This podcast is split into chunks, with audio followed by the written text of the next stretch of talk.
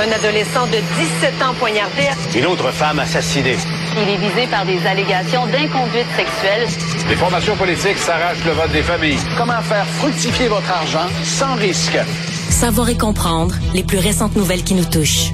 Tout savoir en 24 minutes. Avec Cybelle Olivier et Mario Dumont. Alors, en manchette, dans cet épisode de 24 minutes, la ministre Isabelle Charret veut que le commissaire de la Ligue hockey junior majeur du Québec, Gilles Courteau, soit rappelé devant les parlementaires pour rendre des comptes. On parle de cet octogénaire qui a été laissé sans eau ni nourriture pendant 48 heures et qui est décédé. La Chine a perdu 41 millions de travailleurs en trois ans, l'équivalent de toute l'Allemagne. Quels impacts cela va avoir sur notre économie? Et finalement, un corridor a été découvert dans la grande pyramide de Khéops. Bienvenue à Tout savoir en 24 minutes. Tout savoir en 24 minutes. Tout savoir en 24 minutes. Bonjour Mario. Bonjour. Alors on débute tout d'abord avec la SAC qui fait énormément parler d'elle. On parle d'un retour à la normale d'ici fin avril. Alors, on sait que les files d'attente se sont énormément allongées depuis la mise en place de leur nouveau système informatique. Et, et mon observation non scientifique, c'est qu'elle s'allonge chaque jour. Et ça, c'est pas bon signe. Ça veut dire que plus les gens voient les fils, plus ils se disent, oh boy, si j'ai quelque chose, je suis mieux de me prendre d'avance. Plus ils se plantent le matin dans des fils. Euh, c'est, c'est, c'est parce qu'on l'a vu avec les passeports, là. Et on a eu plusieurs exemples aussi de ça. Ce matin, justement, avec Philippe Vincent Foisy, on avait un jeune homme de 17 ans qui, lui, est incapable de faire ses examens. Il veut avoir son permis, pas capable de prendre un rendez-vous. Quand il appelle, la ligne raccroche. Quand il va sur le site, on lui indique un message d'erreur. Alors ça, c'est un exemple qu'on a eu ce matin. Un autre automobiliste qui, lui, a écopé d'un avertissement de 72 heures pour prouver que son permis était bel et bien enregistré. C'était une erreur Mais il n'y a aucun moyen pour lui de faire la preuve. en 72 heures, bonne chance. Il y a deux semaines, on a parlé à une femme qui s'occupe de l'industrie laitière. Elle va chercher le lait chez les gens et l'amène ensuite. Euh, non, elle va chercher le lait dans les fermes et l'amène ensuite chez. À la, à la transformation. voilà, elle a des nouveaux camions. Elle veut les faire plaquer et c'est impossible pour elle de le faire. Donc c'est plein d'exemples comme celui-ci, comme ceux-là, qui font en sorte qu'on se retrouve vraiment dans une impasse avec un système qui est censé faire bien fonctionner les choses, Mario. Bon, d'abord, le système informatique a dératé. Ça, c'est vrai. Les concessionnaires, par exemple, le disent. Donc, il, ça, il y a un fait là. Mais je pense, malgré tout, je pense pas que ce soit le cœur du problème. Je pense que le cœur du problème, c'est deux choses. Un, le fait qu'ils ont fermé pendant presque un mois. Et là, on n'est plus capable de prendre le dessus sur les cas qui se sont accumulés. Ça, c'est une partie du problème. L'autre partie du problème, parce que hier, j'ai reçu à LCN un vice-président de la SAC.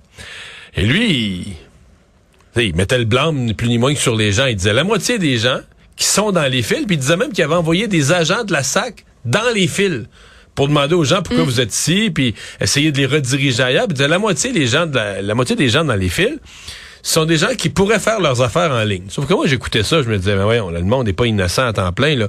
Je veux dire, euh, si t'es capable de régler quelque chose sur ton ordi en huit minutes, c'est pas vrai que tu vas aller te foutre quatre heures dans une file. Je veux dire, c'est, tellement illogique que tu sais que ça se peut pas. Donc, j'ai fouillé ça, j'ai, et j'ai compris le bug. Quand tu veux t'inscrire en ligne, sur le site qui s'appelle Ça clique.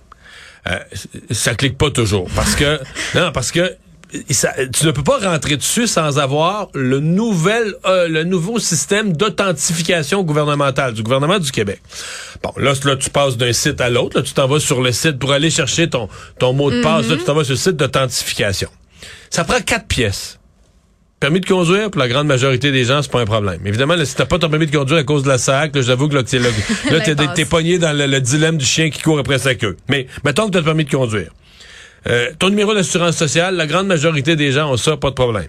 Assurance maladie, ça aussi. Tu sais, le permis de conduire, l'assurance maladie, je pense que 80% des gens ont ça. Les femmes dans une sacoche, les gars d'un portefeuille, on a ça. Mais, la quatrième pièce, l'avis de cotisation 2020 ou 2021 du ministère du Revenu. Bon, là, excusez-moi, mais l'humanité se sépare ici en deux. Les gens, j'ose dire qu'ils sont minoritaires, j'en suis convaincu, très ordonnés, très disciplinés, qui reçoivent tous les papiers du gouvernement, puis qui classent ça, là, la SAC dans, dans la chemise jaune, puis le ministère du Revenu dans la chemise bleue, puis la, la, la, santé dans la chemise verte, et que quand tu leur demandes leur avis de cotisation de telle année du revenu, ils vont dans la bonne chemise, puis ils sortent tout de suite, puis ils l'ont, je les félicite. Mais je pense pour une grosse partie de la population, quand on te demande l'avis de cotisation du ministère du Revenu de l'année passée ou d'il y a deux ans, tu pars à brailler, tu t'arraches les cheveux, tu cries, tu hurles, tu fouilles partout, tu ouvres des tiroirs, tu brasses des papiers, tu le trouves plus, tu l'as jeté, tu sais pas si tu l'as mis. Et là, c'est cul-de-sac. Il te manque ce papier-là. Et là, on va te dire, ouais, mais là, ça, tu peux le trouver en ligne. Oh là là là là. Lorsque là, tu rentres sur le site du ministère du Revenu, qui lui fonctionne avec une autre authentification gouvernementale qui s'appelle Click Secure. Puis là, dans Click Secure, tu peux passer par ton institution financière, mais ça te prend aussi ton numéro d'avis de cotisation du ministère du Revenu. Fait que t'es revenu dans le bouc du chien qui court après sa mhm. queue. Là, tu peux pas y arriver.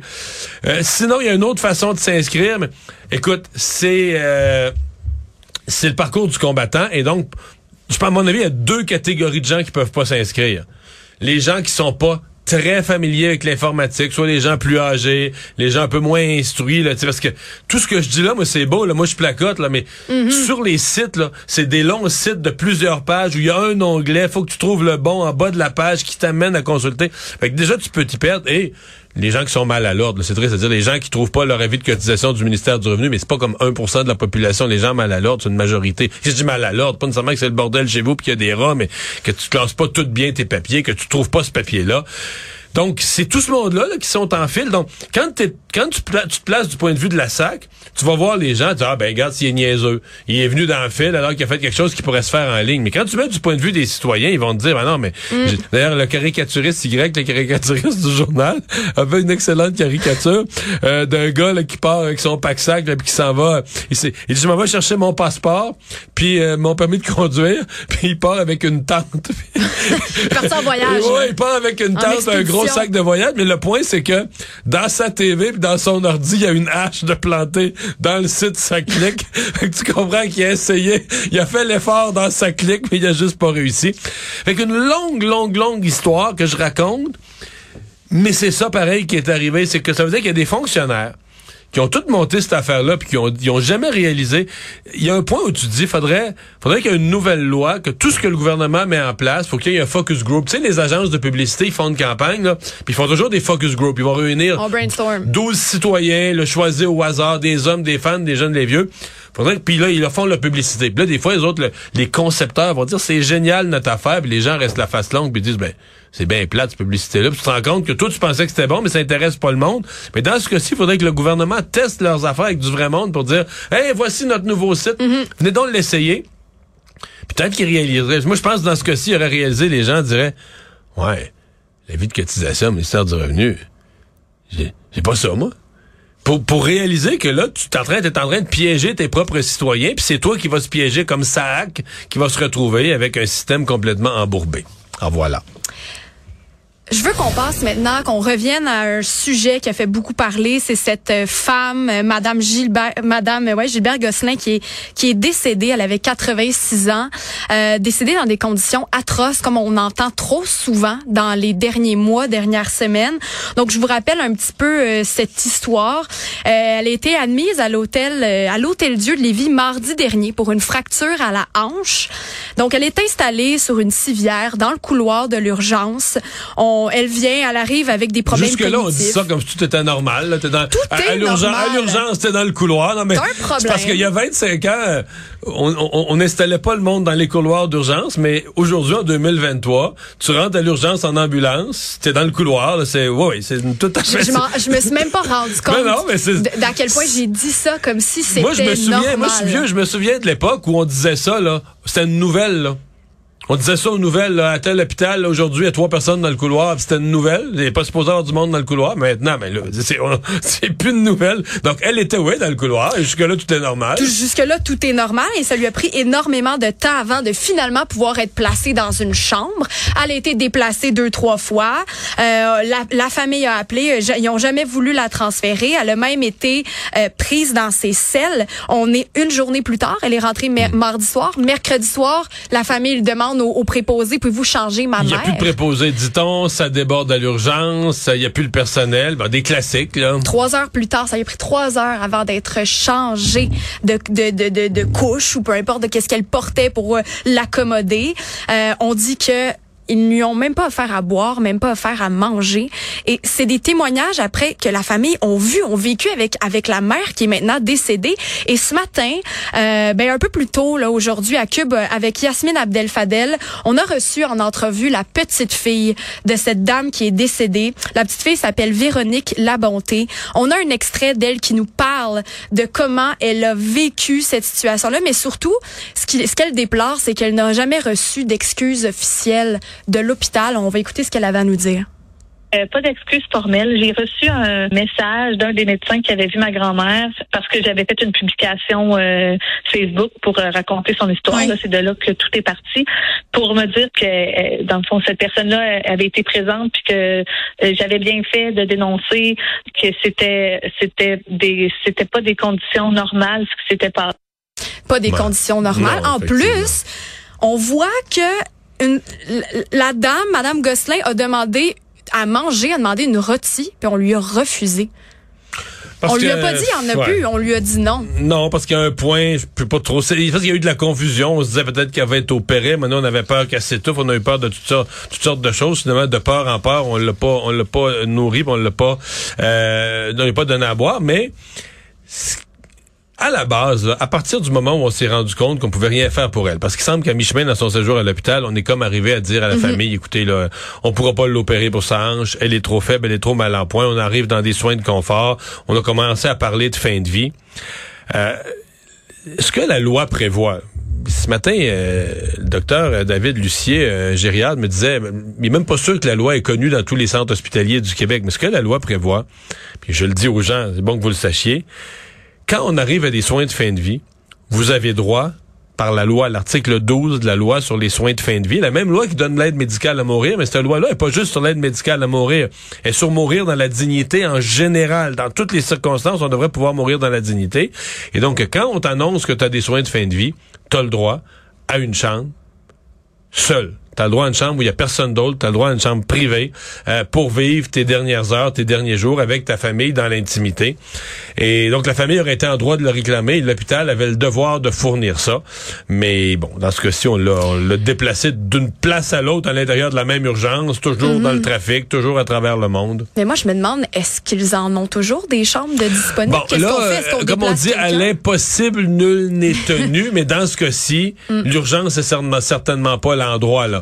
Euh, oui, il pourrait arriver une situation où une personne a droit à une chambre, on a vraiment, vraiment, vraiment pas de chambre, mais euh, bon, euh, ici, on semble même pas avoir fait de la démarche là, de, de, de tenter le transfert pour la dame.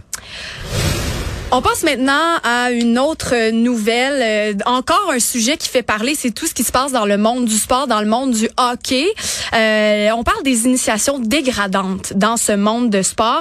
La ministre Isabelle Charret veut que le commissaire de la Ligue ju- de hockey junior majeur du Québec, Gilles Courteau, soit rappelé devant les parlementaires pour rendre des comptes, parce qu'il y a beaucoup d'élus et de critiques qui sont insatisfaits de ses réponses. Euh, ils veulent l'entendre à nouveau Ouais, à ce parce qu'il moment-là. est sorti certains éléments contradictoires après Mhm. son passage, contradictoire avec les réponses qu'il avait fournies. Là. Et en plus, euh, ben, il a dit en entrevue au Journal de Montréal, il a plaidé plutôt l'ignorance. et il a dit même qu'il n'avait pas tout lu, toutes lu les déclarations avant son passage en commission parlementaire. Donc, il y a des gens qui se demandent en fait euh, si la situation est un peu prise à la légère de la part de M. Courteau. Et je pense que c'est pour ça que les gens ont envie de le rappeler. D'autres questions doivent être posées. Ouais, en fait, il y a deux partis d'opposition qui en sont même plus là. Les libéraux et Québec solidaire en sont carrément à demander la démission de M. Courteau. Euh, démission, euh, c'est un peu bizarre parce qu'il a déjà annoncé son départ euh, l'année prochaine, à la fin de la- de l'année, mais il voudrait que son départ soit immédiat. Moi, je me suis posé la question. Quand j'ai vu que la ministre Charest lui demandait de revenir à l'Assemblée nationale, je me suis dit, ouais, est-ce que deux partis qui demandent son départ, la ministre qui demande de revenir, est-ce qu'il va en profiter comme pour euh, un peu euh, tirer sa révérence puis dire regarde je retournerai pas à l'Assemblée. Euh, mais c'est pas du tout sa réaction. Euh, il a dit qu'il va finir son mandat, il lui reste quelques mois, il va les faire. puis que ça le dérange, ça, ça, ça l'encombre pas. S'il doit retourner à l'Assemblée nationale, il va le faire, qu'il est fier de son travail, il est fier de ce qu'il a fait, il n'y a rien à cacher. Et donc, s'il faut qu'il retourne devant les parlementaires pour expliquer la contradiction ou l'erreur qu'il a faite, puis le fait qu'il n'y a rien à se reprocher, il va retourner. Donc, ça semble être son attitude jusqu'à maintenant. Donc, est-ce qu'à l'Assemblée, on va lui refixer un, peu, c'était quand même un peu bizarre. J'ai pas vu ça souvent dans l'histoire de l'Assemblée. La comparution d'un témoin dans le cadre de travaux sur l'étude d'un sujet puis que la semaine d'après ou deux semaines après, tu dis ouais, mais là finalement il nous a pas tout dit, il nous l'a pas bien dit, ou son témoignage n'était pas complet, on le fait revenir. En fait, juste pas arrivé souvent, j'ai même pas souvenir qu'une telle chose soit arrivée.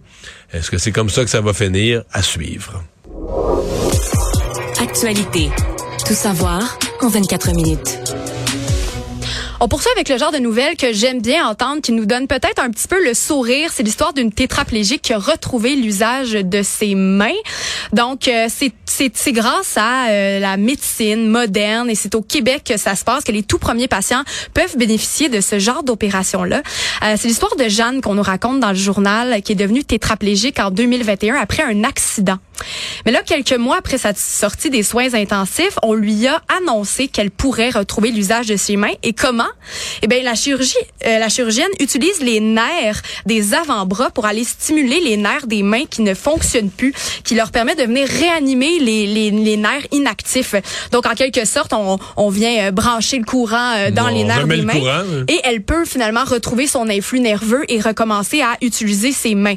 C'est sûr, c'est pas miraculeux. Elle va pas avoir la même dextérité qu'un chirurgien, mais c'est quand même très, euh, ben, c'est quand même révolutionnaire pour elle qui avait, qui pensait peut-être complètement euh, perdre l'usage de ses mains. Euh, alors c'est une, une, opération qui s'est déroulée cet été. La période de guérison est terminée pour elle, mais elle va devoir attendre deux ans, le temps que les nerfs se régénèrent et que le cerveau aussi se réadapte, parce que bien sûr, bon, on sait comment notre machine s'adapte rapidement, mais perdre l'usage de ses mains, j'imagine que ça peut causer énormément de stress. Donc voilà, on est présentement au Québec dans ce qu'on appelle une phase expérimentale. C'est une dizaine, une dizaine de patients qui ont pu bénéficier de cette chirurgie.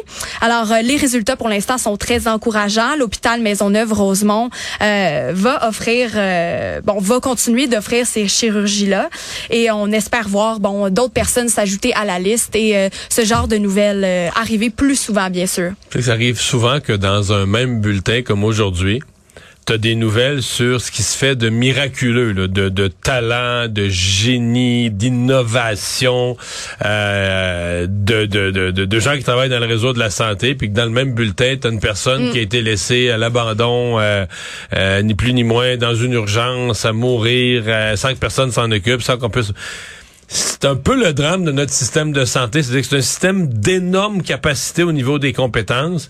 C'est juste de réussir à y avoir accès, à avoir du service, etc. Est-ce qu'on réussira à réconcilier ça, tout, tout, tirer vers le haut, prendre partir des succès pour tout tirer vers le haut? Je sais pas, je l'espère.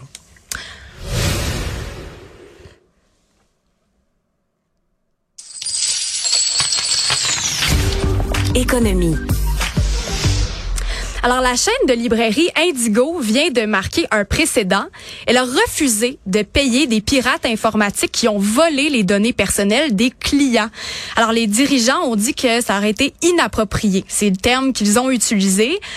Eux, il n'y avait aucun moyen de s'assurer que l'argent ne serait pas allé à des terroristes ou à d'autres personnes sur une liste noire, alors qu'ils ont refusé cette rançon. On se rappellera que les données ont été volées le 8 février dernier. Les pirates ont utilisé un logiciel de rançon appelé Lockbite. Euh, c'est un logiciel qui est associé au crime organisé russe. Alors, selon Indigo, certaines données seraient déjà disponibles sur le dark web.